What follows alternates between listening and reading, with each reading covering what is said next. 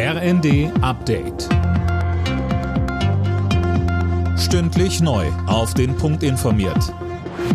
Ich bin André Glatzel. Guten Tag. Der Pilotabschluss der Metaller aus dem Südwesten wird wohl bundesweit übernommen. Der Vorstand der Gewerkschaft IG Metall hat die Übernahme in allen Tarifgebieten empfohlen. Der Bezirk Küste kündigte schon an, das zu versuchen. In Baden-Württemberg hatten sich Arbeitgeber und Gewerkschaft auf eine deutliche Gehaltserhöhung in zwei Schritten sowie eine steuerfreie Einmalzahlung geeinigt. Der Tarifvertrag soll zwei Jahre gelten. Weil die Verhandlungen weiter stocken, wird die Weltklimakonferenz in Ägypten noch bis morgen verlängert.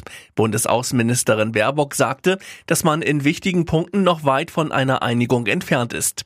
Ein Streitthema Ausgleichszahlungen für Klimaschäden in ärmeren Ländern. Der Ukraine-Krieg ist beim G7-Innenministertreffen in Hessen das bestimmende Thema gewesen.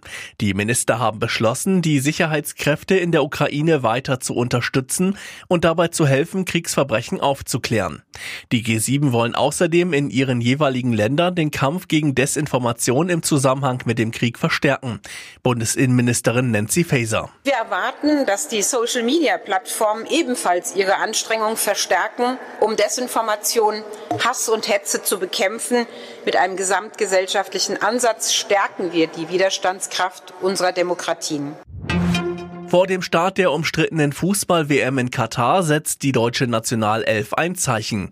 Das Team spendet eine Million Euro, um ein SOS-Kinderdorf in Nepal zu unterstützen. Aus dem Land kommen viele Gastarbeiter in Katar.